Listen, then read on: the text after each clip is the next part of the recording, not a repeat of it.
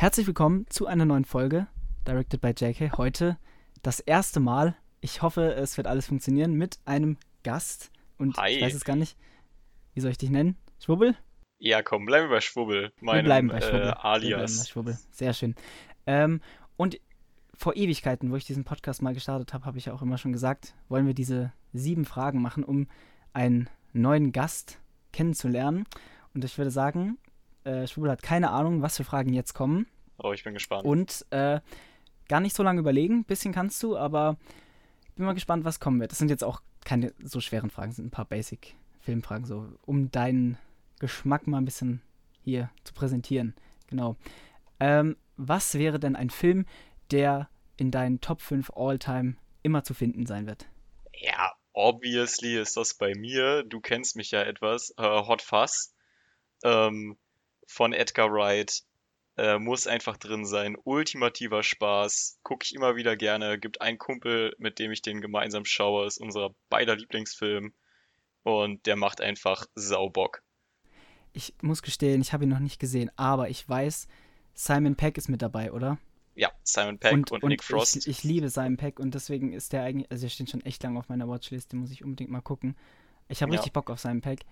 Auch natürlich jetzt im äh, neuen Mission Impossible dann. Oh, Mhm. natürlich, ja, da sind wir. Ja, ich, ja. da bist du ja sehr hyped, da habe ich deinen Podcast auch zugehört. Ähm, ja, das war eine ich sehr krasse auch Analyse. tatsächlich äh, gestern, als ich Tor geguckt habe, ähm, den Trailer das erste Mal im Kino gesehen und Gänsehaut pur. Also ich, dieser Trailer war einfach nur der Wahnsinn im Kino. Ähm, dann ein Genre, auf das du komplett verzichten könntest. Oh, ähm, ah, Ist auch nicht schlimm, wenn du da sagst, das geht bei mir nicht. Das kannst du auch sagen. Nee, nee, nee, ich glaube, da gibt's, da gibt's schon was, auf was ich verzichten könnte und dann würde ich mal so sagen, so Anime und zwar Romance-Bereich. Also Anime an sich ist ja kein Genre, da bin ich weit entfernt von, ist ja eher ein Medium, aber äh, Anime-Romances, oh Gott, die gehen mir wirklich auf den Sack.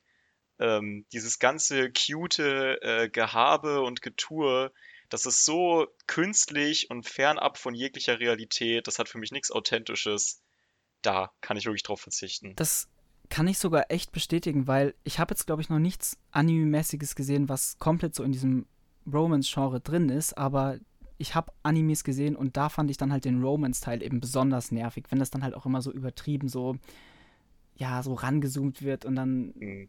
dann kommt halt, ja, es ist halt einfach künstlich, es ist nicht so das Wahre. Ja, da werden Figuren auch immer sehr schnell rot und fangen an zu Genau, schreien. genau, das, und, das, das ist das Ach, so, ja, äh, grässlich. Also Ich bin ja auch großer äh, Verachter von Your Name. Ähm, bin ich bekannt für, schreibe ich mir gerne auf die Flagge. Ähm, Your Name kann sich äh, mal ins Knie. Naja, Das, äh, gut.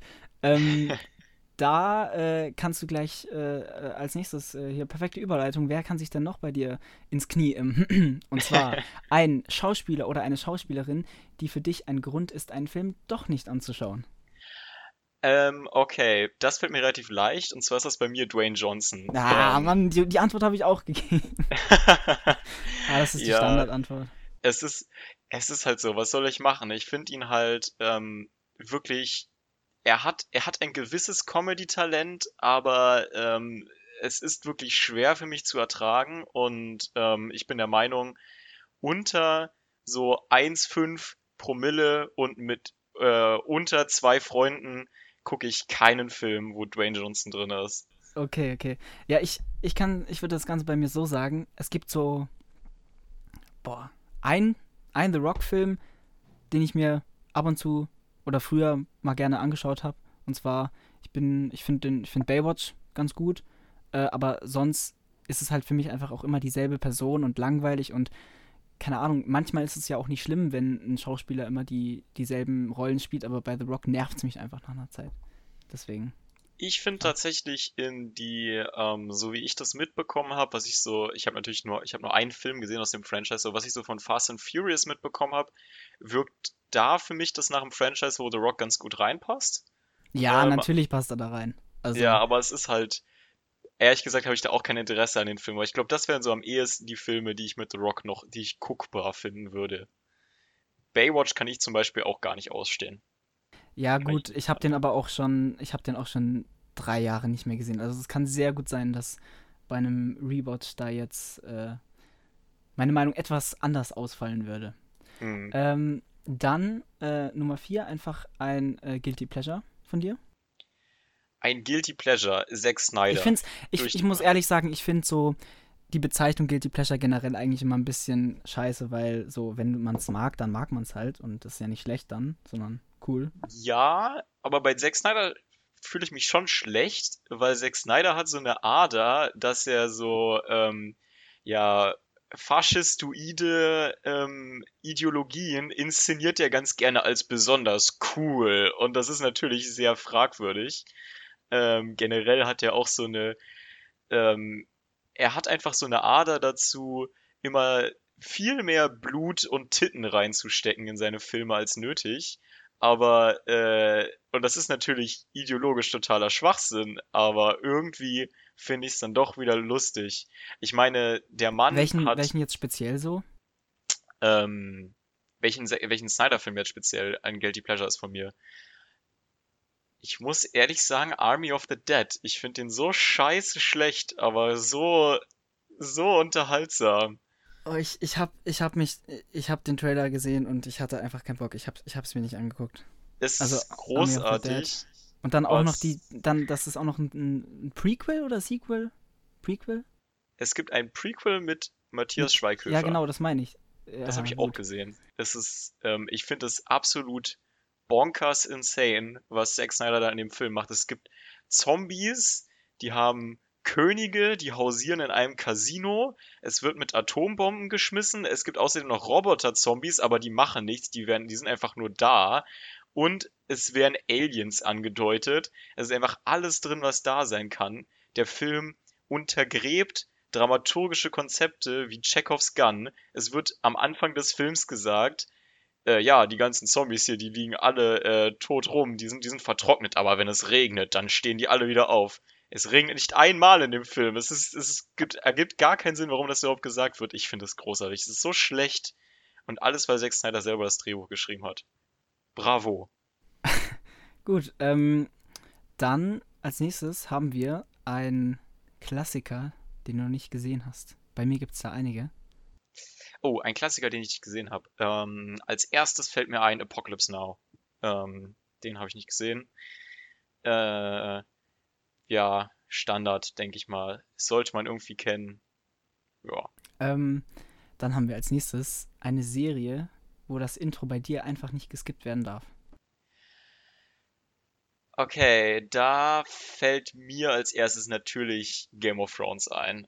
Also, äh, ich, du liebst, du liebst Game of Thrones, ich liebe Game of Thrones, äh, und für mich ist das Intro, ist für mich, denke ich, auch einer der größten Gründe von dem Erfolg der, der, der Serie, weil es ist ja eine der ersten Sachen, die man sozusagen sieht, wenn man in die Serie reinkommt.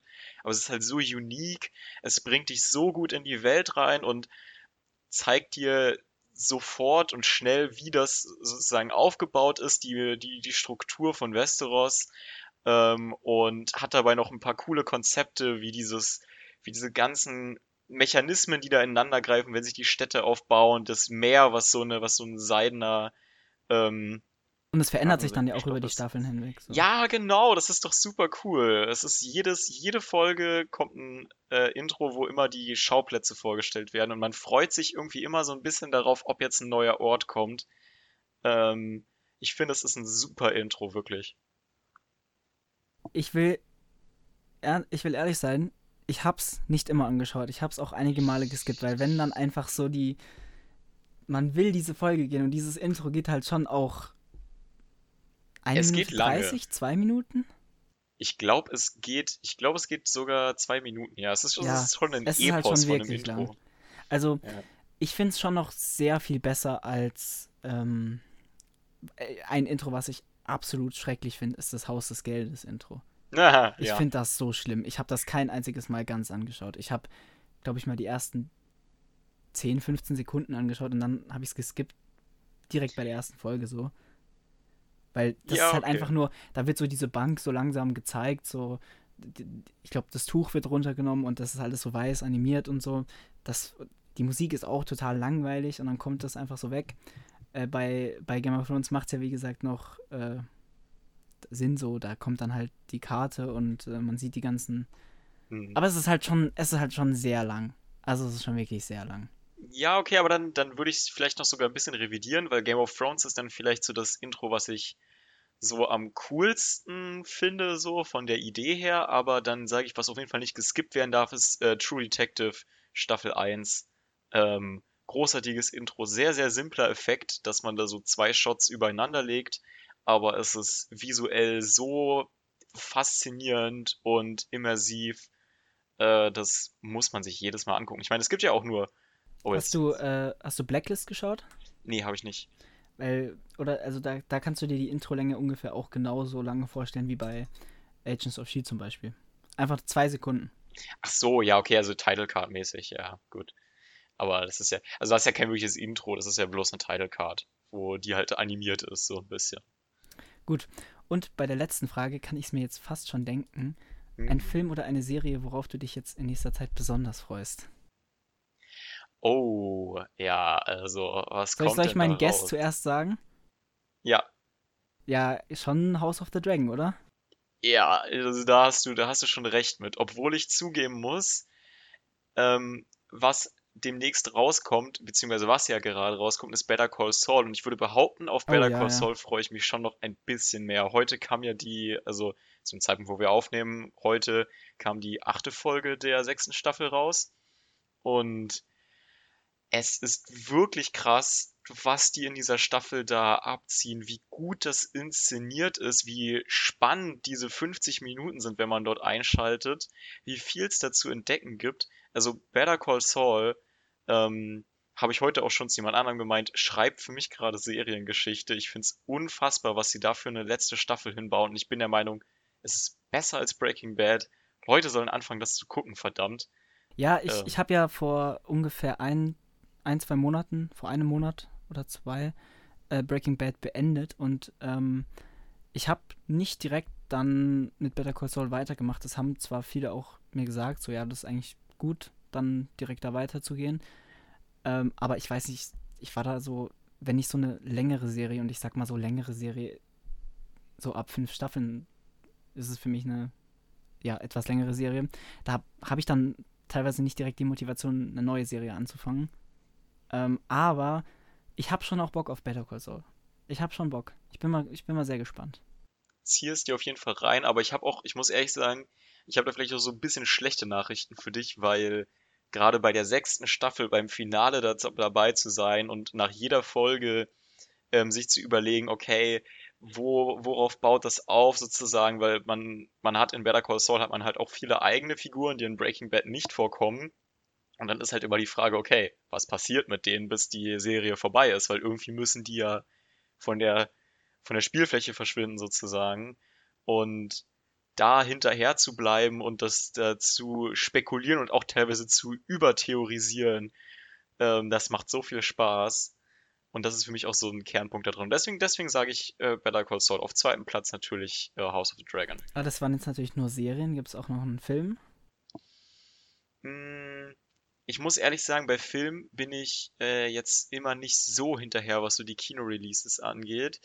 Aber am ehesten würde ich dann vermutlich noch sagen, äh, es steht ja irgendwann in naher Zukunft Rebel Moon an, der nächste dämliche Zack Snyder-Film. Und äh, ich so. könnte mich auf kaum etwas mehr freuen, ehrlich gesagt. Um was geht's? Rebel Moon? Das klingt Rebel ja schon Moon. vielversprechend. es geht um ein, es geht um eine äh, Galaxis in einer fernen Zukunft, wo es ein äh, faschistisches Regime gibt, was über alles herrscht klingt erstmal ein bisschen wie Star Wars. Ja, ein ähm, bisschen schon. Ja, Zack Snyder meinte auch, es ist sein Star Wars. Ähm, und es geht um einen rebellischen Mond, den titelgebenden Rebel Moon. Ähm, Gut. Sind, ja. wir mal, sind wir mal gespannt, was da kommen wird. Ja, auf jeden Fall. Es gibt auch schon Concept Arts und diese Space Nazis sehen halt wirklich auch aus wie Nazis. Also die tragen halt auch so Ledermäntel wie von der SS. Das wird, oh das Gott. wird geil. Gut.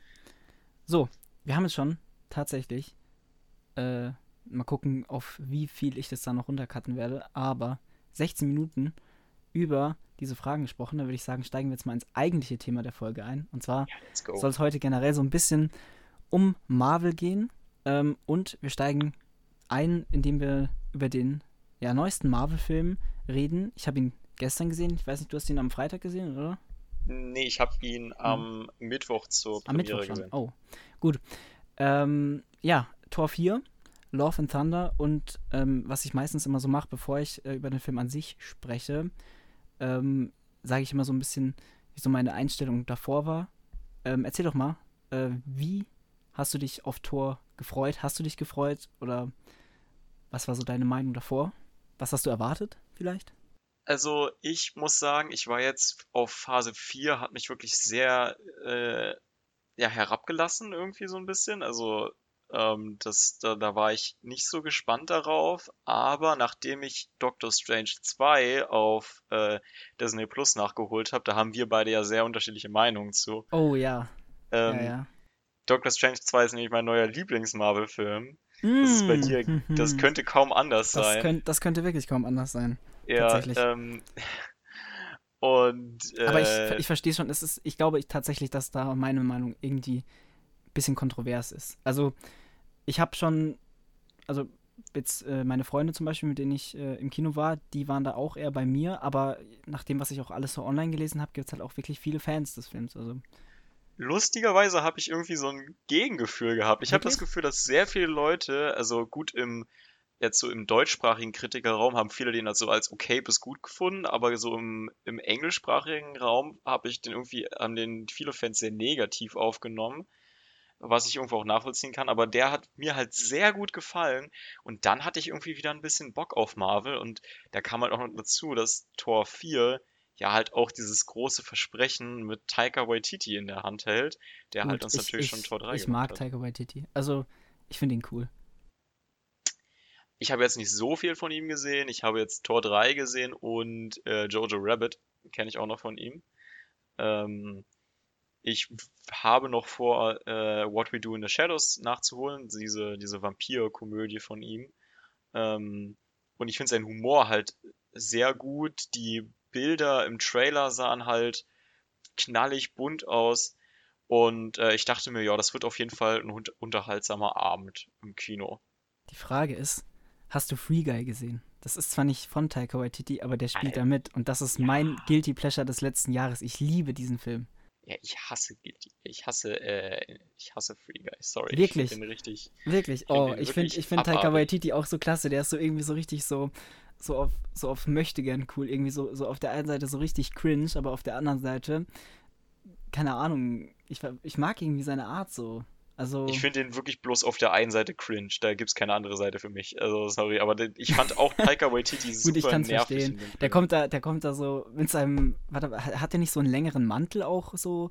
Ja, Und- ja, ja. und- ja. und, und redet dann auch so, yo, man, cool, man und so ein Zeug. ja. Äh, und das ist gar nicht cool hier. Ähm, ich ich habe das gefühlt. Also, ja, ich, gut, ich verstehe auch, wenn man das dann nicht so cool findet. Ja, gut. Ähm, also hast du dich äh, auf Tor gefreut insgesamt? ja, auf jeden Ich Also, sag's äh, ehrlich. so ich hab mich milde mehr, gefreut, ja, sagen wir es so. Ich habe mich mehr auf Doctor Strange gefreut als auf Tor, schon im Vorhinein auch. Oh. Ähm, einfach, weil ich Benedict Cumberbatch sehr gerne mag, vor, vor allem, würde ich sagen. Ähm, aber ich war jetzt nie der größte Fan von den Thor-Filmen. Ich mochte den Charakter schon immer, fand ihn ganz okay, war jetzt nicht mein Lieblingsheld, ähm, aber so gerade Tor 1 und 2, also Tor 1 finde ich, finde ich ganz okay, Tor 2 ist halt einfach scheiße, meiner Meinung nach. Äh, Tor 3 ist dann schon wieder besser, aber ich habe jetzt, ich hatte nie wirklich großes Bedürfnis nach einem vierten Teil einfach so. Aber ich verstehe das schon, so nach, nach drei, so mit Taika Waititi, dass da einige dann sagen, gut, wir wollen mehr, aber ich fand dann auch so die Combo, ich verstehe das nicht, gibt es nicht irgendwie voll viele Leute, die so sagen, Thor und die Guardians, das ist einfach die perfekte Combo, das perfekte Team. Ich dachte mir so, nein, das finde ich nicht. War ich, bin ich ehrlich gesagt auch deiner Meinung. Also es war ja nach Endgame wurde das so angeteasert, so im Sinne von die as, Guar- as Guardians of the Galaxy. Ja. Und ich dachte mir, ja, okay, die haben eine lustige Chemie, aber ich glaube, ein ganzer Film wäre ein bisschen anstrengend mit den vielen, mit den ganzen Charakteren. Die Frage ist, wollen wir jetzt schon, ähm, wollen wir äh, Spoilerwarnung aussprechen für Tor 4? Weil dann könnten wir da auch drüber reden. Na, noch haben, also ich, ich weiß ja nicht, wie, wie informiert die Zuhörer sind, aber ich würde sagen, noch können wir uns ja ein bisschen spoilerfrei zurückhalten, weil wir Okay. haben jetzt noch nicht allzu viel über den Film Ähm, selbst gesagt. Ja, äh, also dann würde ich sagen, sprechen wir erst nochmal generell so, wie fandest du den Film insgesamt? Ja. Spoilerfrei. Ähm, ohne, ohne Spoiler, er hat mir gefallen. Ich bin spät abends mit äh, meinem Kumpel gemeinsam äh, bin ich ins Kino gegangen und äh, wir beide hatten einen ja, sehr coolen Abend mit dem Film. Es hat wirklich eine Menge Spaß gemacht und ich habe letztendlich genau das bekommen, was ich wollte von dem Film. Das ist ja auch das, was ich von Marvel erwarte. Ich habe jetzt nicht, ähm, ich will halt einfach unterhalten werden, sozusagen, und das hat er geschafft. Gut, Im ähm, Großen und Ganzen. Ich muss vorher ganz wichtig bei mir den Disclaimer mit anbringen, dass ich das Ganze in Nürnberg gesehen habe, auf der 600 Quadratmeter Leinwand und dann, genau, genau. Ähm, nein, nein, nein, das ist jetzt hier kein Angeben, das ist nur, ähm, das verändert immer einiges, weil das ist einfach vom Event her was ganz Besonderes, vor allem wenn man es mag. Ich verstehe auch, wenn einem das einfach zu viel ist, das ist halt wirklich echt groß und es ist 3D, ist jetzt auch, ja, ich mag auch lieber Filme, die, äh, also da, da wird man halt dazu geforst, es gibt in diesem Saal nur 3D ähm, und 3D kann halt auch manchmal einfach nerven, besonders wenn man eine Brille hat wie ich Hm. äh, ist das manchmal nicht so die Experience. Aber wenn man es mag bei dieser großen Leinwand, dann ist es halt immer noch mal direkt was anderes. Aber ich muss ehrlich sagen, ähm, ich finde so, seit äh, MCU Phase 4 oder generell auch ähm, gibt es mittlerweile so drei Bestandteile eines Marvel-Films. Einmal den Humor, dann gibt es halt die Kampfszenen und dann wird halt auch ab und zu noch mal was Emotionales dazwischen geschoben so. Und ähm, bei zwei von drei dieser Sachen holt mich dieser Film einfach nicht ab. So, ich habe absolut keine Bindung zu den Charakteren. Mich juckt es nicht, wenn da irgendjemand stirbt oder leidet oder irgendwas passiert. Die Kampfszenen, da können wir später nochmal drüber reden. Das Einzige, was mich einigermaßen jetzt abgeholt hat, war der Humor. Das, gan- also, das hat mich schon auch so sehr abgeholt, dass ich sagen würde, es wäre für mich eine 6 von 10. Jetzt nicht mehr und nicht weniger, aber Mhm. ich finde es halt trotzdem irgendwie schade. Weil, sag du mal, gibt es da bei dir so, so Kampfszenenmäßig oder, oder emotional irgendwelche Ich Anhaltspunkte? weiß, ich weiß auf jeden Fall, was du meinst. Ich weiß auf jeden Fall, was du meinst. Und Ganz ich würde auch sagen, dass mich der Sache, ja? Film, Ähm, ja, zu der Kampfsache. Ein Statement von mir und du kannst jetzt sagen, ob du das äh, supportest oder nicht. Für mich hat sich Okay. Tor 4 einfach so angefühlt, als hätte ich alle Kampfszenen mit Thor schon mal woanders gesehen. In einem anderen Marvel-Film. Der springt ein bisschen rum mit seiner Axt, macht Blitz, Bam, Bam. Ich habe da jetzt nichts Großes äh, in Erinnerung, wo ich so sagen würde, boah, das war jetzt aber mal neu und das war cool. Da ändert es für mich auch wenig, wenn er jetzt mal nicht einen, einen Hammer hat, sondern eine Axt oder eine an andere Waffe. So, das ist mir egal. Da würde ich tatsächlich widersprechen. Und zwar, ähm, gut, die Konzepte sind vielleicht jetzt nicht wirklich neu, aber äh, es gibt ja doch einige Szenen, die rein visuell über, zu überzeugen wissen. Ich sag mal Stichwort Farbe, wie damit gearbeitet wird. Da gibt es eine gut. Szene, ich würde behaupten, die bleibt einem schon im Kopf, wenn man äh, Tor 4 geguckt hat. Und die fand ich auch schon ziemlich cool. Ich finde auch, das war schon sehr interessant und ich, was ich mir tatsächlich währenddessen dachte, ist so, ähm, mein zwölfjähriges Ich wäre da ein bisschen sauer gewesen. Mann, warum machen die das jetzt in Schwarz-Weiß? Also, gut, das ist jetzt ein, das ist jetzt äh, vielleicht ein kleiner Spoiler, ähm, aber ist ja nichts Inhaltliches Das groß. sieht man auch im Trailer. Ähm, sieht man auch im Trailer.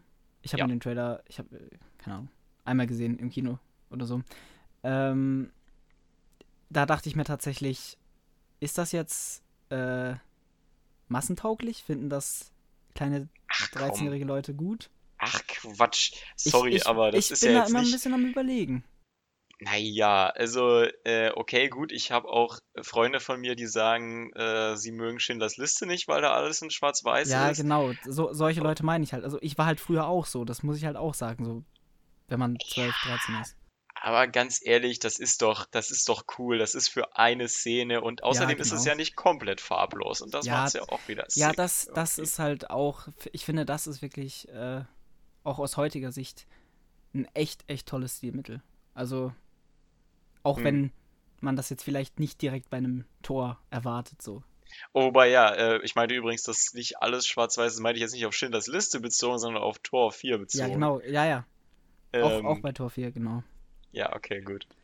Ähm, und sonst, äh, emotional, wenn da was passiert, wie sehr leidest du ja, mit? Hm, ja, gut, aber da muss ich, also ja, das stimmt natürlich, äh, man vergießt da keine Träne, wenn man den Film guckt, auch wenn es da einige Szenen gibt, wo man doch eher traurig sein soll oder wo der Film von einem will, dass man traurig ist.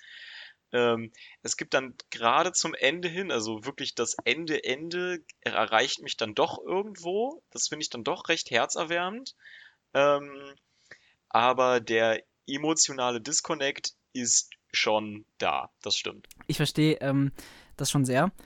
Wenn man sagt, ich weiß nicht, wenn es halt irgendwelche Tor-Fans der ersten Stunde gibt, die sagen schon immer, so, ich fand Iron Man, Captain America, alle anderen Avengers kacke, ich bin der Ultra-Tor-Fan. Wenn man da mhm. dann trotzdem jetzt noch diese emotionale Bindung hat, dann verstehe ich es, aber ich hätte das, also bei Iron Man hätte ich das vielleicht oder ja, eventuell bei Agents of Shield, ähm, aber äh, bei Thor sehe ich mich da nicht so ganz. Auch wenn ich ihn mag, bin ich da nicht so emotional dran. Ja, gut, das stimmt. Aber ich finde, irgendwo äh, habe ich da von mir selbst auch so die Einschätzung, dass ich da so ein bisschen ein emotionaler Klotz bin. Ähm, ich habe auch äh, gemeinsam mit zwei Freunden vor, äh, ich glaube letztes Jahr war, das haben wir nochmal Avengers Endgame nachgeholt. Und äh, eine Freundin von mir hat wirklich dort angefangen zu weinen ich weiß jetzt nicht, ob wir Endgame spoilern können. Ja, 2018 und die Leute, die sich Tor ja, 4 und diesen Podcast ja, ich, anhören ich wollen, mal, die werden das, also ja, doch. Wir, wir, werden jetzt in, auch generell noch ein bisschen über, über, über das MCU sprechen. Also Spoilerwarnung auf jeden Fall für die anderen MCU-Filme. Da. Ähm, ja, also in Endgame stirbt ja Tony Stark und da hat eine Freundin von mir hat da wirklich angefangen zu heulen und ich saß daneben und dachte mir so, wow, okay, krass. Ähm, also da ist für mich sowieso schon immer irgendwie so ein, so ein emotionaler Disconnect bei mir da, der vielleicht für die Fanbase jetzt oder für die krasse Fanbase jetzt doch eher stärker ist. Und ich finde, da, da habe ich jetzt ehrlich gesagt auch nicht wirklich was groß auszusetzen. Ich fand das eher viel schlimmer bei so einem Film wie Spider-Man No Way Home, der mir dann an einigen Momenten große Trauer und Tränen verkaufen möchte, ähm, wo ich nur da gesessen habe und dachte mir, ey komm, jetzt bitte mach mal weiter hier. Ähm, ja, ich will ja. ein bisschen coole Action sehen. Das hatte ich hier bei Tor 4 das, nicht. Das ist aber tatsächlich so ein Gefühl, das mittlerweile bei mir öfters dann bei so einem Marvel-Film vorkommt. Dieses so, ey, ja gut, okay, ja, mach jetzt mal weiter hier. Mhm. Wenn, gerade mhm. bei solchen emotionalen Szenen. Und das ist dann halt so, ein muss ja, man muss ja nicht immer komplett von so einer emotionalen Storyline abgeholt werden. So, solange es einen halt nicht komplett nervt, ist es ja nicht unbedingt direkt ein Downgrade so. Also, mhm. ähm, jetzt aber speziell nochmal zu, zu Iron Man und, und Endgame. Da war das für mich, finde ich, sogar auch nochmal ein bisschen was anderes. Ich glaube jetzt auch nicht, dass ich da, dass ich da jetzt weinen müsste bei, bei, bei, diesen, bei dieser letzten Szene da. Mhm. Ähm, aber ich sag mal so, das hat mich schon auch noch mehr äh, abgeholt, als jetzt dann so ziemlich alles, was dann in Phase 4 gekommen ist. Also speziell jetzt zum Beispiel auch was fällt mir, WandaVision fällt mir da jetzt ein. Oder auch die Szenen mit äh, Wanda in Doctor Strange. Ich habe wirklich kein einziges Mal mir auch nur ansatzweise gedacht, oh Mann, jetzt Wanda tut mir leid. Sie ist da komplett in ihrem Film gefangen, sag ich mal so. Ähm, das ist einfach nicht mehr da. So ja, scheißegal, Mann. Genau deswegen hat mir, genau deswegen hat mir Doctor Strange 2 so gefallen, weil es, weil da, also keine Ahnung, ich hatte auch nie das Gefühl, dass der Film mir jetzt da gerade groß erzählen will und mich groß auf die Tränendrüse drücken will. Er sagt sich so, ey, come on, wir haben unsere wacky Adventures, äh, jetzt gibt's hier die, jetzt gibt's die Scarlet Witch, es gibt den Doctor Strange und äh, jetzt wird heftig geboxt. Und äh, es wurde heftig geboxt Ey, in komm, Doctor Strange gut, 2. Wenn wir jetzt hier auch äh, schon bei Doctor Strange 2 sind, ja? Ja. Die Illuminaten. ähm, ja. Was, was sagst du dazu? Ja, da, da wurde, da wurde geboxt, würde ich sagen. Ich hatte da, ich hatte da Spaß bei der Szene. Das ganze Internet regt sich darüber auf, dass eine gewisse Figur da äh, nicht ganz so klug gehandelt hat. Ich dachte mir so, ja, come on, am Arsch, ich will, ich will Gedärme fliegen sehen. Okay, gut, Gedärme Jo, vielleicht aber nicht das unbedingt. war, das ist ja auch ein gutes Stichwort, was Doctor Strange 2 angeht. Also, dass Ja, der Film einen FSK 12 bekommen hat, finde ich auch teilweise ein bisschen erstaunlich. ja, Gerade aber ich find's dann auch wieder cool. Ganz ehrlich, da Ja. beschwere ich mich doch nicht. Das, das, Ich- ich finde es auch cool, weil es in die Richtung geht, dass äh, Marvel sich, was das angeht, mehr traut. Aber ähm, da werden halt wirklich Leute aufgespießt. Ja, und ich, ich finde auch vor allem, es ist für mich jetzt nicht so, dass ich da bei Doctor Strange gesagt hätte, viele haben ja auch diesen Kritikpunkt dann äh, gebracht, von wegen, ja, okay, es ist krasser als der typische Marvel-Film, aber mit The Boys oder so etwas kann, kann man das nicht vergleichen. Und das stimmt natürlich, man kann es mit The Boys nicht vergleichen, aber was ich interessant finde an Doctor Strange 2 ist, was er macht ist, er nimmt diesen typischen Marvel-Look, diese glatt polierten Gesichter, die man kennt, und äh, den mit den knalligen Farben und dann schmiert er da überall Blut drüber. Und das ist für mich was ganz anderes, als wenn The Boys, die ja schon von Anfang an so einen entsättigten, hochkontrasten Look haben, der schon richtig gritty aussieht, und man halt diesen, im Gegensatz dazu hat man halt diesen, diesen poppigen Marvel-Look, der nach Comic-Verfilmung schreit. Und äh, dann splattert man sich ordentlich durch diesen Look durch. Das fand ich Ja. irgendwie sehr cool. Das hat mir gefallen. Ich muss ehrlich sagen, ich glaube sogar, dass ich dann Doctor Strange einfach falsch geschaut habe oder besser gesagt in einem falschen Licht wahrnehme, weil mich hat das Ganze einfach zu sehr abgelenkt, diese, diese Absurdität der Sachen. Ich habe da wirklich in dem Moment einfach mir die ganze Zeit nur gedacht, was zum Fick passiert hier gerade? Äh, was ja wirklich, finde ich, die absolute Höhe war, war, als er dann irgendwie, jetzt also natürlich auch nochmal Spoilerwarnung für Doctor Strange 2, ähm, Ja. äh, als er dann komplett random irgendwie, ich, ich hab's schon wieder ganz vergessen, wie genau es passiert ist, irgendwie in seiner Leiche erwacht oder so. Oder also eine Leiche Mhm. steuert und das ist halt so eine Sache, so Alter. Also, so geil. es gibt doch, ja gut, aber es gibt doch auch irgendwo Grenzen. Also, es gibt so, ähm, selbst in so einem Universum sollten doch irgend, selbst in, in der Magie sollten irgendwo Gesetze geben. So. ich, für mich waren das genau die kreativen Ideen, äh, die er haben sollte, der Film. Also es ist Ähm. natürlich, also wenn man Doctor Strange, äh, Doctor Strange 2 eines lassen muss, dann, dass er sich schon von den restlichen MCU Phase 4 Produktionen und generell den MCU Produktionen der letzten drei, vier Jahre abhebt und unterscheidet, auf jeden Fall. Ja, und ich finde, da hat er auch was, um zu unserem eigentlichen Thema zurückzukommen. Ich finde, da hat er auch irgendwas mit äh, Tor 4 gemein.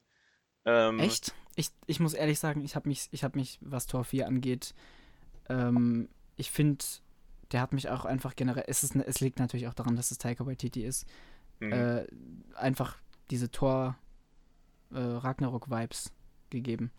Ähm, Ja, natürlich, natürlich, aber Thor Ragnarok musst du ja auch überlegen, ist ja auch jetzt fünf Jahre her mittlerweile. ah, stimmt, Ähm. das ist einfach krass. Fünf Jahre, 2017.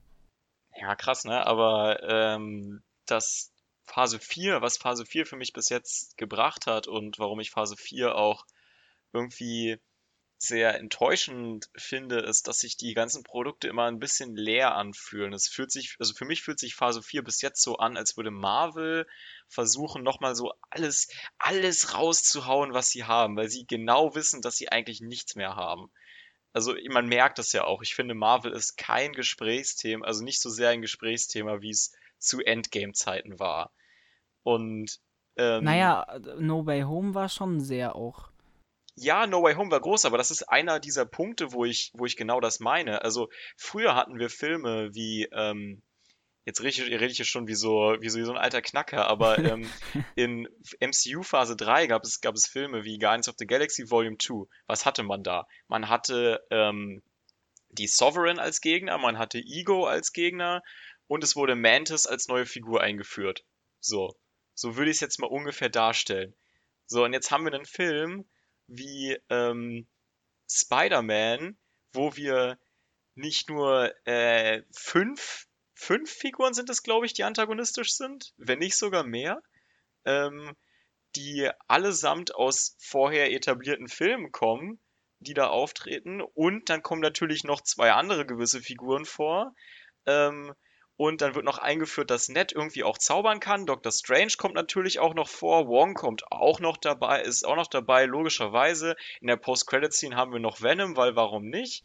Und ähm, da ist einfach, es wird super viel reingeklatscht. Marvel versucht einfach, also ich finde, Marvel versucht gerade in ja. jeden Film so viel Pulver wie möglich reinzustecken. Das haben wir auch in diesem Film hier. In diesem Film haben wir auch die Guardians sind dabei, wir haben Valkyrie, wir haben Jane Foster, wir haben Gore als Gegner, wir haben Olympi wir haben Olympia mit den, mit den Göttern und mit Zeus. Es ist, ich finde, Marvel versucht gerade so nach diesem Motto, okay, wir brauchen mehr und aber ohne zu, ohne wirklich, um zu kaschieren, dass sie eigentlich gar nicht mehr so viel geben können.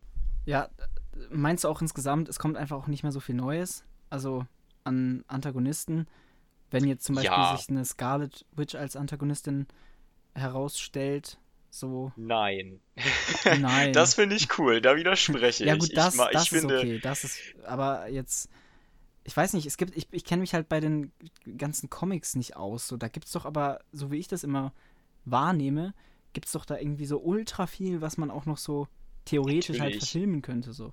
Und da muss man ja auch dazu sagen, dass in den Comics ist Thanos ja auch nicht der große, böse Überbösewicht ähm, und der coolste Typ aller Zeiten. Und es gibt ja super viele Comicfiguren, die äh, Marvel aufbaut, wie gerade mit Kang, worauf ich mich ja zum Beispiel wieder freue. Also es gibt auch Marvel Properties, Properties auf die ich Bock habe. Und das sind halt so Morbius Sachen wie Loki. Ähm, ja, genau, Doctor Strange 2. Nee, Morbius ähm, 2. Morbius 2, oh ja, Morbius 2. Nee, ähm, ich habe nochmal eine andere Frage.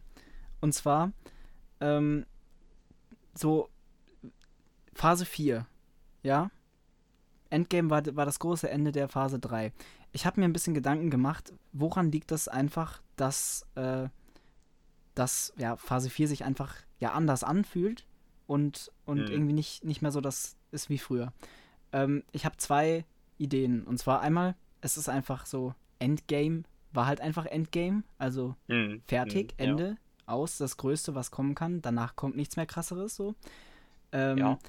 Oder äh, meiner Meinung nach hat sich der Humor einfach ja krass in den Vordergrund gespielt die letzten Jahre über. Wenn du ein ähm, Doctor Strange 2 oder vor allem ein Tor jetzt vergleichst mit Iron Man 1, dann mhm. hast du einen komplett unterschiedlichen Humor. Das ist ja immer so eine Sache. Ähm, es gibt ja einmal so den Humor, der so aus der Situation heraus entsteht.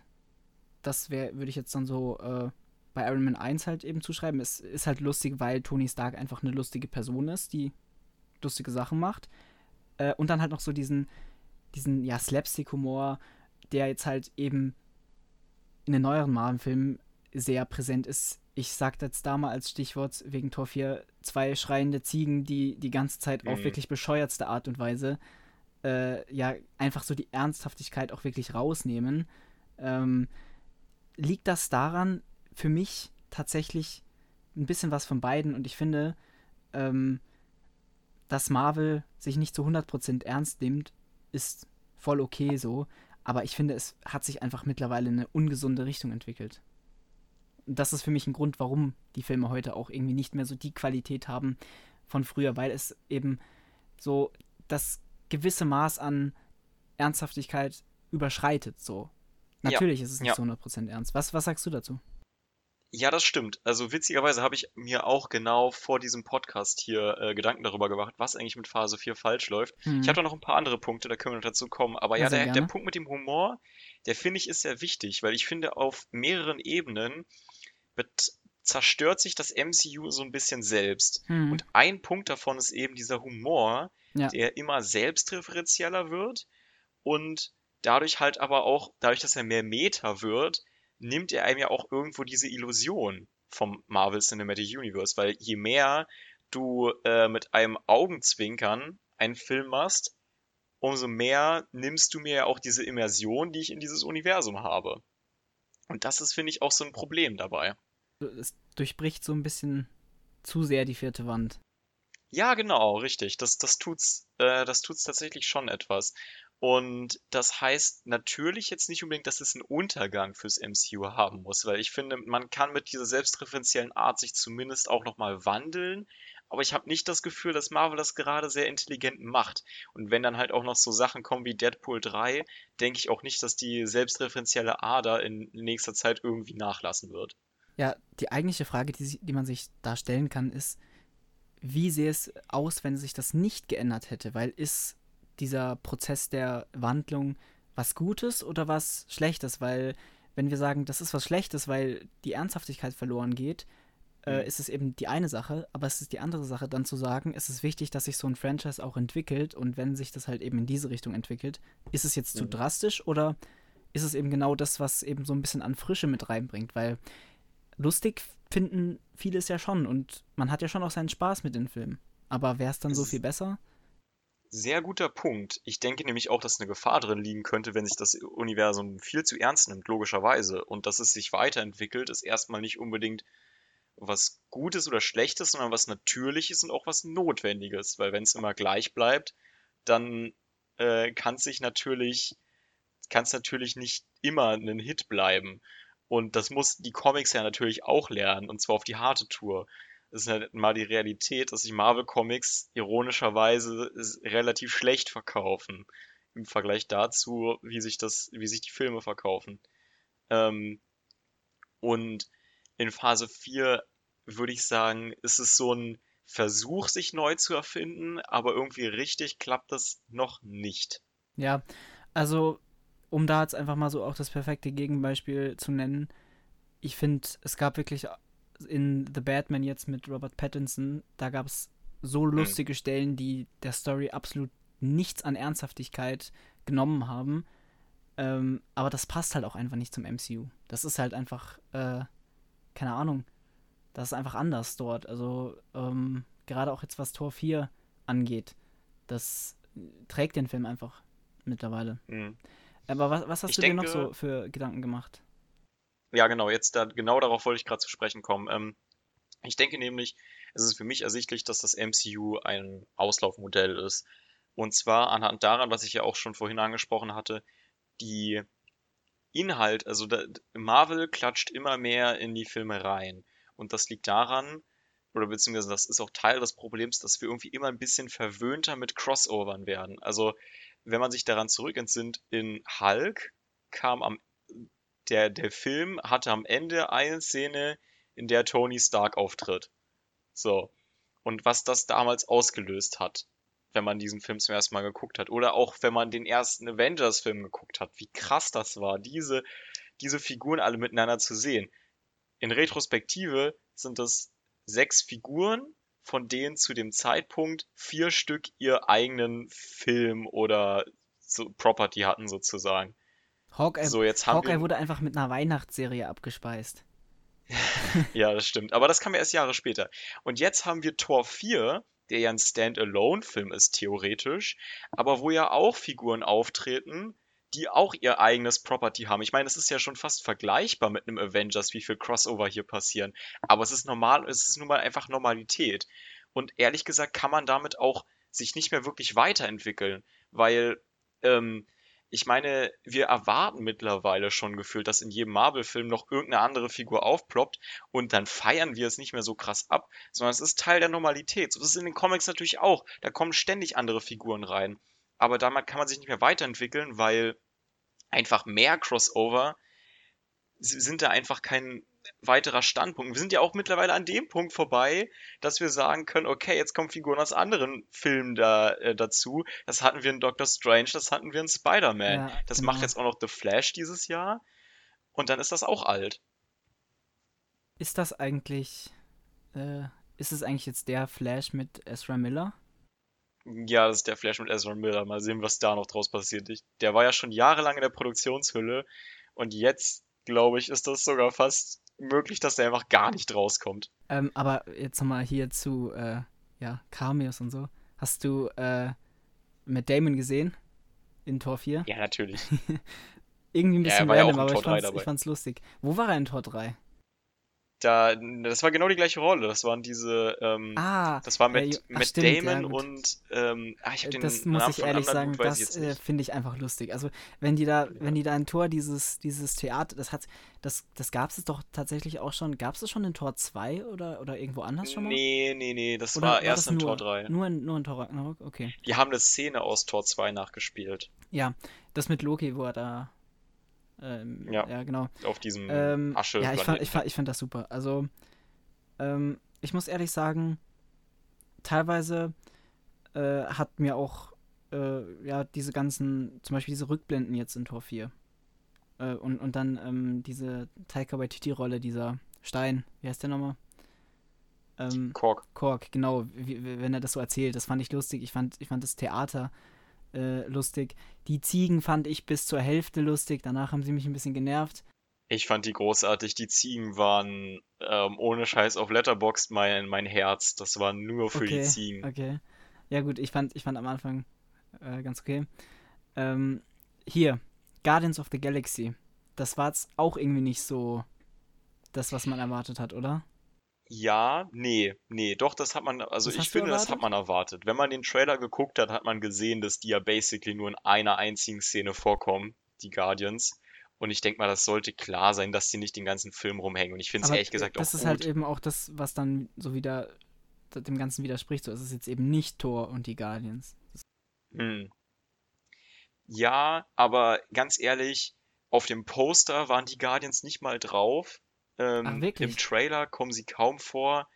Ich finde, der Film hat das klar kommuniziert für mich, dass die Guardians nicht dabei sind. Man sieht ja sogar, wie sie im Trailer, wie sie wegfliegen und Thor alleine da zurückbleibt. Ja, ähm, ich weiß nicht, ich, ja, ich habe ja auch schon vorhin gesagt, diese Kombination fand ich eh immer so ein bisschen, weiß jetzt nicht, ob ich das brauche. Thor steht so ein Hm. bisschen für sich. Ähm, ich bin tatsächlich insgesamt der Meinung, dass, äh, ich weiß nicht, ob wir darüber schon mal gesprochen haben, aber ähm, ich bin persönlich der Meinung, dass dieses ganze ja, Universum von äh, Marvel, also ich meine jetzt damit die eben die Planeten und die Welt halt außerhalb der Erde, dass ich das ein bisschen, ähm, ich weiß nicht, ich, ich denke am ehesten, wa- wa- was ich darüber denken würde, könnte man das Ganze beschreiben mit, dass ich das Worldbuilding da einfach nicht so cool finde. Ja. Ähm, ich finde, das ist zu untransparent oder, oder ähm, zu viel oder, oder es passt irgendwie nicht. Ich weiß nicht, ich verstehe die. Marvel das retconnt sich ständig irgendwie selbst. Ja. Ist so die. Du kannst ja halt keine Autorenfreiheit schaffen, wenn äh, 50 Autoren gleichzeitig einen Genau. Film schreiben sollen in diesem Universum. Ja, es ist Und das halt merkt man. diese ganzen, keine Ahnung. Das war jetzt eigentlich wieder, Tor 4 war dafür auch wieder perfekt äh, das Beispiel. So, die kommen plötzlich in eine, äh, in, in eine ultimative Götterhalle, wo alle krassen Götter drin sind. Man Hm, hat davor noch nie hm. was davon mitbekommen. Und Ja. so ist jetzt Thor so viel schwächer als Zeus, ist Zeus besser und jetzt stimmt, jetzt geht's offenbar weiter in die Richtung, oder? Äh, Ja, ähm, wollen wir mal noch nicht zu viel vorwegnehmen. Ähm, ich glaube, wir können ja gleich in den Spoiler-Talk ja, reingehen. wir haben jetzt ja schon auch relativ äh, viel gespoilert eigentlich. Ja, gut, wir haben gesagt, dass die Guardians abhauen, aber ich Ja, finde, das sollte, Ja, das dann, dann sollte eher wir, ein dann, Disclaimer dann, sein für dann den gehen wir Film. mal in den, in den Spoiler-Talk jetzt und äh, können Ja, dann gehen wir mal in den Spoiler-Talk. Dann, darüber äh, sprechen. wir haben heute, wir haben sowieso hier einen absoluten Wahnsinns-Podcast, den wir hier klatschen. Also ich meine, wir wechseln hier sowieso Ja, es geht ja generell, es geht ja nicht nur um. Thor, es geht ja um Marvel generell so. Die Ja, Phase ja, ja. 4. Ähm, ja, was, was hast du so zu sagen äh, über die Handlung an sich so? Ähm, ja, also die Handlung, ich finde den Film im Ganzen einfach sehr unrund. Aber, und das muss ich dazu sagen, ich habe auch ein Herz für unrunde Filme. Ich finde, das ist so ein, ich finde, das gibt Filmen mal ein bisschen Persönlichkeit, wenn sie Ecken und Kanten haben. Also man merkt dem Film an, am Anfang versucht Taika Waititi, das, diesen, eine Art Status quo wiederherzustellen. Er lässt Thor erstmal trainieren, dann muss er äh, mit den, dann muss er noch irgendwie einen Konflikt eingeführt werden für diesen Film, und zwar wie er dann anfängt zu meditieren, was ich übrigens super hilarious fand. Ähm, da können wir auch gleich nochmal drauf zurückkommen, warum ich das so super fand. Ähm, dann wird er die Guardians noch irgendwie los. Dann muss noch eingeführt werden, dass er mit seiner, dass er mit seiner Ex, also mit, mit Jane, dass sie wiederkommt als ähm, Mighty Thor. Und ähm, das wird alles so Schlag auf Schlag gemacht und es ist sehr rund, fühlt es sich nicht an, aber ich hab, für mich hat es dann immer so einen gewissen Charme, wenn ich merke, okay, ja, okay, hier hat sich hier musste Tiger sich ein bisschen anstrengen. Hier musste der ein bisschen auf Brechen und Biegen das so in seine Richtung zwingen. Ich finde, das hat irgendwie Charme, wenn ich, äh, wenn ich sowas dann doch irgendwie durchspüre. Auch wenn es definitiv ein Kritikpunkt sein kann. Ja, ich äh, bin da eigentlich relativ bei dir. Ähm, ich finde tatsächlich jetzt, äh, was ja auch generell immer so als eines der ja, Marvel-Probleme genannt wird, sind ja immer die Antagonisten. Das hm fand ich jetzt in dem Film, also abgesehen von der Figur an sich so, der Look erstmal, den fand ich klasse. Also, also ja. wie, wenn er da so mit seiner Kapuze kommt, so langsam mit dem Schwert dann auch noch, schleift er mal am Boden, ja. dann nimmt das mal ganz ja. hoch und so. Das war klasse. Äh, und es ist halt Christian Bale, also das äh, hat äh, geballert. Ja, schon. Er hat eine super geile Präsenz. Ich bin trotzdem kein Fan von Gore. Ich finde, ähm, ich finde den Kritikpunkt, den man an Tor 3 gemacht hat, dass Heller ja irgendwie nicht ganz zu diesem bunten und knalligen passt, was der Rest des Films zu bieten hat, finde ich, trifft hier viel eher zu, weil Heller in Tor 3 nimmt sich selbst ja auch nicht wirklich ernst. Die ist ja auch theatralisch äh, übertrieben und ähm, immer sarkastisch und so ein bisschen snappy. Und hier ist Gore aber wirklich todesernst, dann auch noch so komisch overacted von Christian Bale. Tut mir leid, der Mann kann super gut schauspielern. Äh, es gibt ja diesen einen Film, den wir beide natürlich außerordentlich lieben mit ihm, American Psycho. Ähm äh, und hier hat er, äh, hier hat er für mich aber, ist er doch so sehr ein Fremdkörper für mich ja, in dem Film. Ich glaube tatsächlich, ähm, ich glaube tatsächlich, dass er vielleicht einfach zu gut war für den Film. Also halt so in einem, in einem ernsten Superheldenfilm hätte das Ganze super funktioniert, aber dadurch, dass der Film einfach auch so durch den Humor halt ja getragen wird, passt das Ganze einfach nicht. Zu 100 Prozent. Ja, ich glaube auch nicht, dass man ihn irgendwie humoristischer hätte machen sollen. Ich weiß nicht. Ich bin nicht genau. Ja, das, das ist eben die Frage, weil das hätte ihm halt auch wieder legen, so. Das hätte dann wieder dagegen gespielt, so. Also, wenn er jetzt dann wieder so einen Slapstick-Witz bringt, dann hm. fände ich es noch schlechter. Also bin ich mir sicher. Ja. Ja, schwierig. Schwierig auf jeden Fall. Ähm, ich fand's okay, sagen wir es so, ich fand's okay, aber ich fand es auch weit, weit weg von großartig.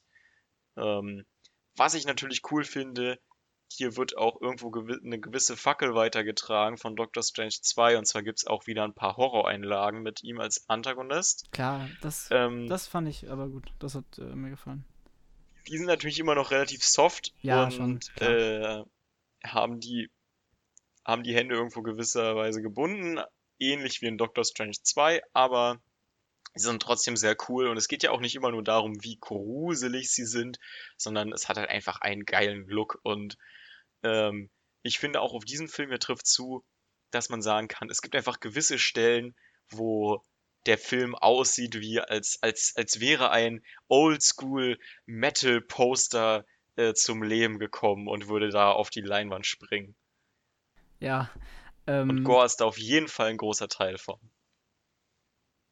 Jetzt können wir tatsächlich, wo das Ganze eben, wo sich das MCU auch mehr getraut hat immer, ähm, bei Agents of Shield, ja, da gab es dann schon die eine oder andere krassere Horroreinlage, oder?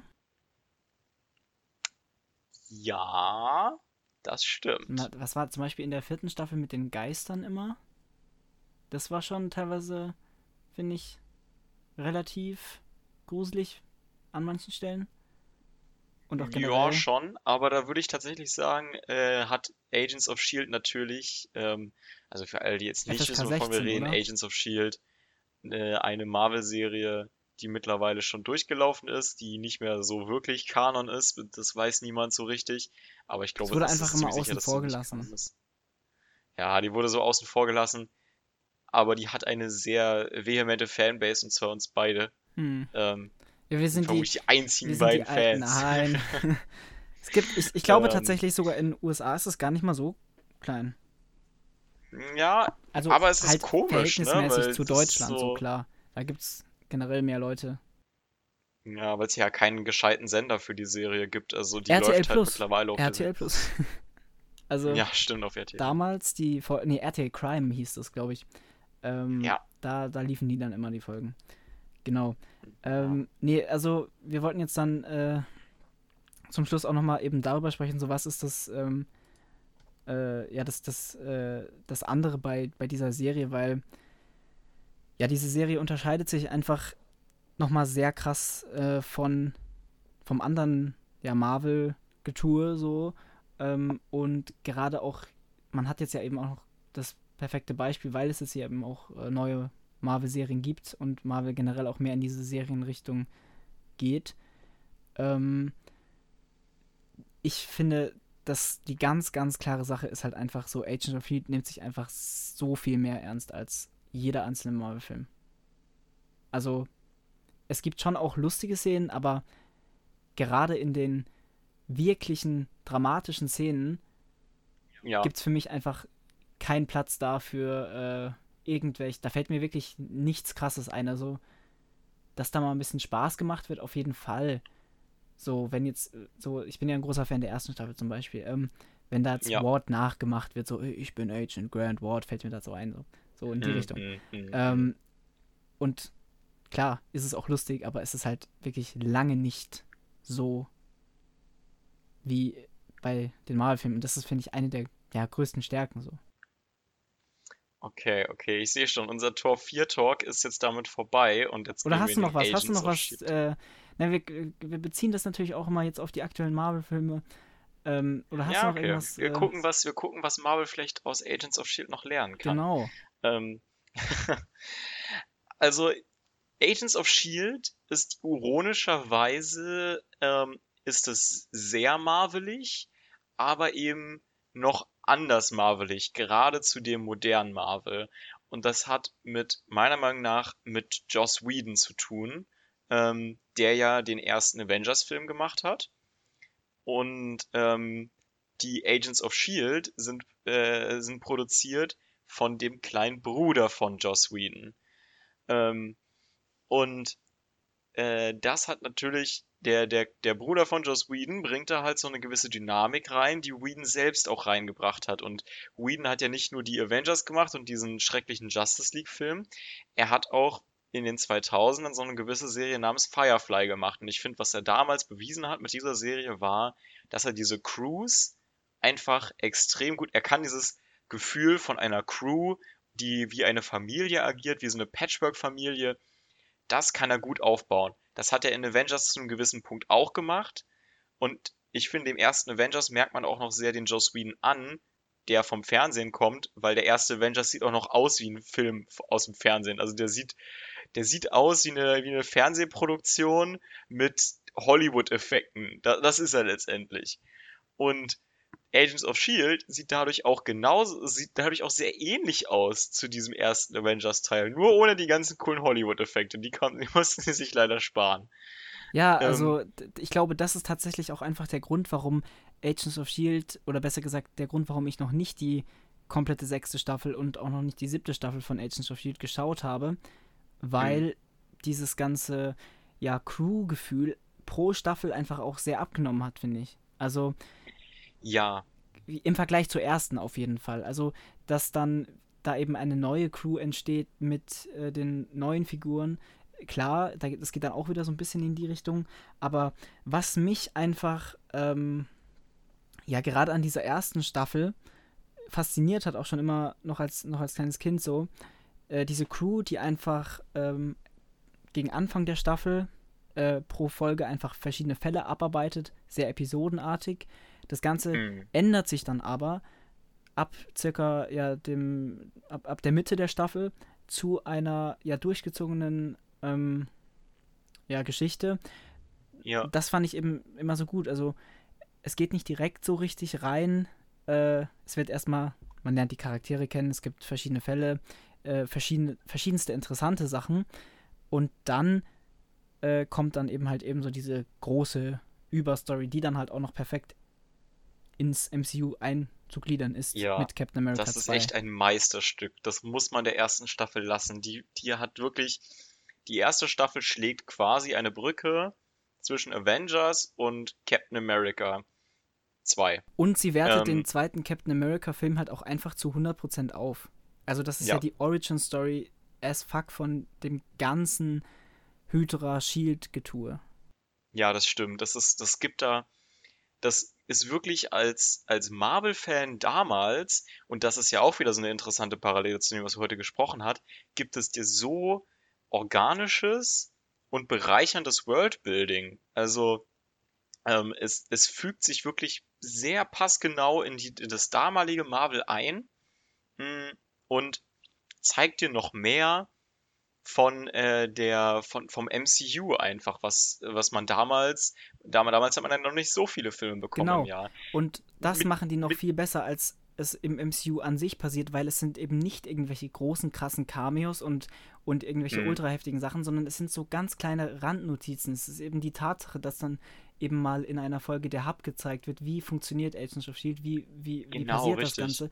Oder auch die Tatsache, ich kann mich da an die dritte Staffel erinnern, äh, oder, oder vierte, doch es, es müsste dritte sein, wo einfach einmal ganz kurz als Randnotiz erwähnt wird, ah ja, jetzt war gerade, waren gerade hier diese Ereignisse mit Captain Sokovia, America und Sokovia kurz. Abkommen und so. Das sind eben diese Genau, kleinen ja. Randnotizen. Das freut einen als Fan, aber es ist nicht gleich dieses, dieses, ähm, ja, dieses, äh, wir haben jetzt hier einen Doctor Strange-Film und Hm. Scarlet Witch ist Hauptrolle mit dabei. So. Es fügt sich halt dadurch gut in an an die Filme ran, aber ohne da irgendwie ähm, zu sehr äh, sich einmischen zu wollen, wenn ich es mal so formulieren darf. Ja, Und Doch schon. schon. Das finde ich, da sind die ersten, ich würde schon sagen, die ersten drei Staffeln haben da einen sehr konsistenten Vibe, der ähm, natürlich auch irgendwo weitergeführt wird. Also die Serie wird immer ernster im Verlauf äh, der Serie. Und es gibt ja auch schon in der ersten Staffel gibt's ein paar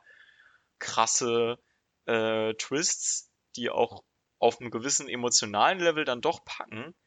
Ähm, natürlich Also, ist das, ich muss natürlich ehrlich sagen, die kein, Geschichte, die, die Storyline mit äh, Grant Ward ist einfach eine, die mich Ja. 100% emotional abholt. Auch jetzt noch. Das stimmt. Ja. Das ist, äh, ich, ich finde das wirklich faszinierend, wie dieser, wie dieser kleinen Fernsehserie da so ein interessanter und vielschichtiger Charakter gelungen ist mit dem Grant Ward. Ähm, und äh, ja, also die, die ersten drei Staffeln sind dann noch sehr, sind dann noch, sind tonal wirklich sehr ähnlich und erinnern halt an diesen ersten Avengers-Film. In der dritten Staffel wird es schon ein bisschen abgespaceder mit, da geht's dann auch Ja. mal so Richtung Weltall.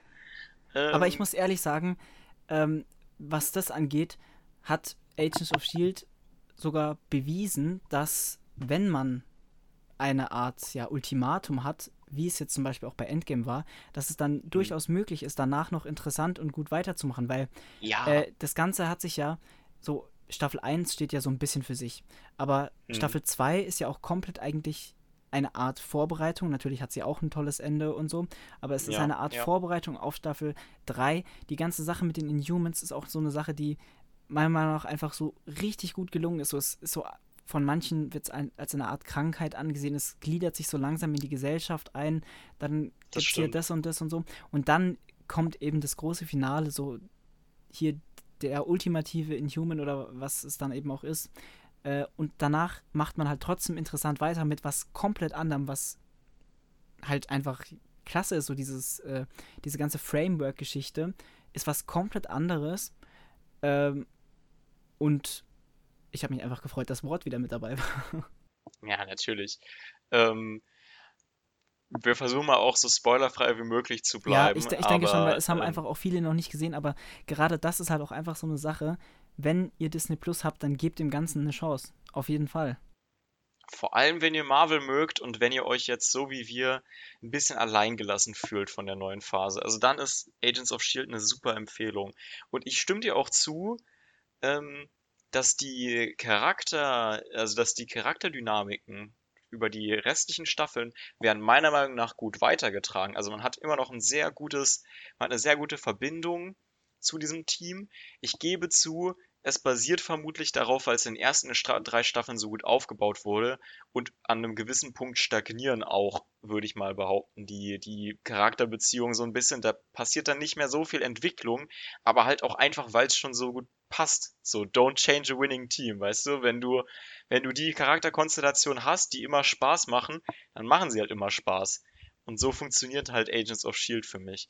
Ja. Ähm, die sechste Staffel ist da für mich, da hängst du ja gerade drin, in der ja, sechsten ja. Staffel, die ist für mich wirklich, äh, die finde ich grässlich persönlich. Mhm. Ähm, ja, sie hat ja auch irgendwie dann nur doch 13 Folgen und ich weiß nicht so. Ja, die, die hat, also die siebte Staffel auch eine 13 Folgen, aber die macht wieder eine Menge Spaß. Es hätte, ähm, es hätte für mich auch gut nach der fünften enden können, muss ich ehrlich sagen. Also ich bin jetzt mal gespannt, was noch so kommt, weil ich weiß nicht, hast, hast du gesagt, die siebte findest du gut?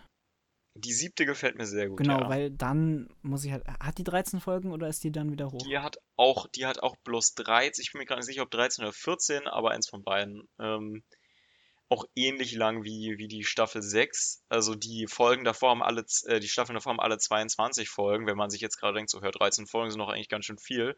Das hat natürlich mit dem alten Fernsehformat zu tun. Die Agents of Shield Serie fühlt sich natürlich auch noch nach dem alten Fernsehen an und sieht auch dementsprechend aus. Also die Serie hat selten Punkte, ähm, wo sie irgendwie vergleichbar wäre mit. Äh, aber ja, sie haben mal ähm, hier Emmy verloren, aber waren nominiert gegen Game of Thrones. In welcher Kategorie? In, in Visual Effects. Alter. Tatsächlich. Okay. Dann denke ich, war das vielleicht Staffel 5, meine Lieblingsstaffel, weil die hat ziemlich gute oh, Visual Effects. Ich, ich glaube, ich glaube sogar, es war Staffel 3 oder 4. Aber ich bin mir nicht sicher. Es kann auch Staffel 5 sein, also müsste ich nachgucken. Aber ich habe das mal gelesen und das fand ich schon, fand ich cool irgendwie. Okay, das ist, das, das genau. ist cool. Das gebe ich der Serie auf ja. jeden Fall. Ähm, um mal so kurz den Check-up zu machen. Also, ähm, JK, dir gefallen die, vor, die früheren Staffeln ein bisschen mehr. Ich bin sehr großer Fan von Staffel 4 und 5. Ich finde, mm. da hat sich das da haben sich dann die Teamdynamiken haben sich so sehr ausgereift. Da, da muss sich nicht mehr so viel entwickeln. Da hat man einfach, das sind dann so die, die Folgen, wo es nicht mehr so wirklich ums Team geht, sondern um die coolen Shenanigans, um die krassen Konflikte, in die die reingeraten in Staffel 4 mit dem Framework, mit alternativen, also quasi alternativen Zeitlinien. Da wird ja kein Multiversum aufgemacht, aber so ähnlich sozusagen. Man findet da so ein bisschen ein Workaround. Ähm, das finde ich wird alles sehr cool gelöst. Dann kommen immer noch coole Figuren rein, wie, äh, ja, ich denke, das kann man, denke ich mal sagen. Äh, da taucht dann auch der Ghost Rider mal auf. Ich denke mal, dass also jeder mit jeder Marvel-Fan mit einer Hirnzelle wird das cool finden. Ähm, und in Staffel 5 um mal den Plot von Staffel 5 so ganz simpel runterzubrechen. Das Team wird am Anfang entführt, die werden durch ein Portal geschmissen und landen in irgendeiner Space-Station, die von Kree kontrolliert wird, wo die Menschheit unterdrückt wird. Da gibt es auch weirde Space-Monster und dann denken sie sich, was ist hier los? Was ist das für eine Station? Ähm, und äh, finden raus, das ist gar, das ist gar keine Space-Station. Das ist die Erde in der Zukunft und sie ist zerstört. Ich verstehe, also ich verstehe schon, was du meinst. Ähm, mit, ich bin eher so ein Fan von den, von den ersten Staffeln, weil die erste Staffel ist halt auch irgendwie meine Lieblingsstaffel, weil ich das so, ja, einfach die ganze Einführung auch so gut finde. So, es gibt eben dieses neu zusammengestellte Team und dann gibt es eben so einmal diese, die Wissenschaftler, die finde ich top zusammen miteinander funktionieren. Dann gibt es äh, mit äh, Ward und May so die Kämpfer, den Anführer Coulson und dann eben noch Sky, die so in das Ganze neu reingeworfen wird und durch sie lernt man halt dann auch diese ganze Struktur kennen. Ähm, aber ich kann auch der fünften Staffel unfassbar viel abgewinnen, auch der vierten. Also ich bin zwar schon ein krasser Fan der ersten, aber und, und vor allem halt auch zweite und dritte. Ich mag dieses ganze Inhuman-Konzept einfach sehr. Äh, aber ich bin ich könnte mich da gar nicht groß entscheiden. Ich finde es einfach, es ist, es ist eben, ja, sehr gut gelungen, weil es behält so immer diesen Stil der Serie, aber es ist halt eben nicht dasselbe. Es ist eben nicht, äh, es sind keine, ähm, es ist kein Schema, es ist, es ist, kommt, es kommen komplett neue Sachen rein. Da geht es mal mehr um Technik, dann geht es um, um, um Zeit, um, äh, um andere Spezies, um, ähm, ja, verschiedenste Sachen einfach. Das ist einfach, finde ich, super gelungen dort. Ja, gut. Also, ich finde, äh, allzu sehr ins Detail wollen wir ja jetzt auch nicht unbedingt gehen. Ähm, wir haben genug abgenördet. Ich Auf hab, jeden ich, Fall. wir haben unseren Agents of Wir sind Shield jetzt Talk tatsächlich bekommen. schon insgesamt eine Stunde und elf Minuten drin.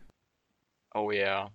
Also ich würde Ähm. sagen, das war doch eine sehr schöne Folge. Vielen Dank, dass du dabei warst. War sehr schön. Hat mich gefreut. Und dann würde ich sagen, sehen wir uns beim nächsten Mal wieder. Tschüss. Tschüss. Lasst eine Bewertung da. Ja, stimmt. Äh, das können wir noch sagen. Es gibt jetzt ja bei, bei Spotify auch diese Podcast-Bewertungen. Und äh, ab einem gewissen, ab einer gewissen Anzahl wird das Ganze angezeigt. Das heißt, ihr könnt gerne mal auf die Sterne drücken. Genau. Vielen Dank äh, fürs Zuhören und wir sehen uns beim nächsten Mal wieder. Ciao. Ciao.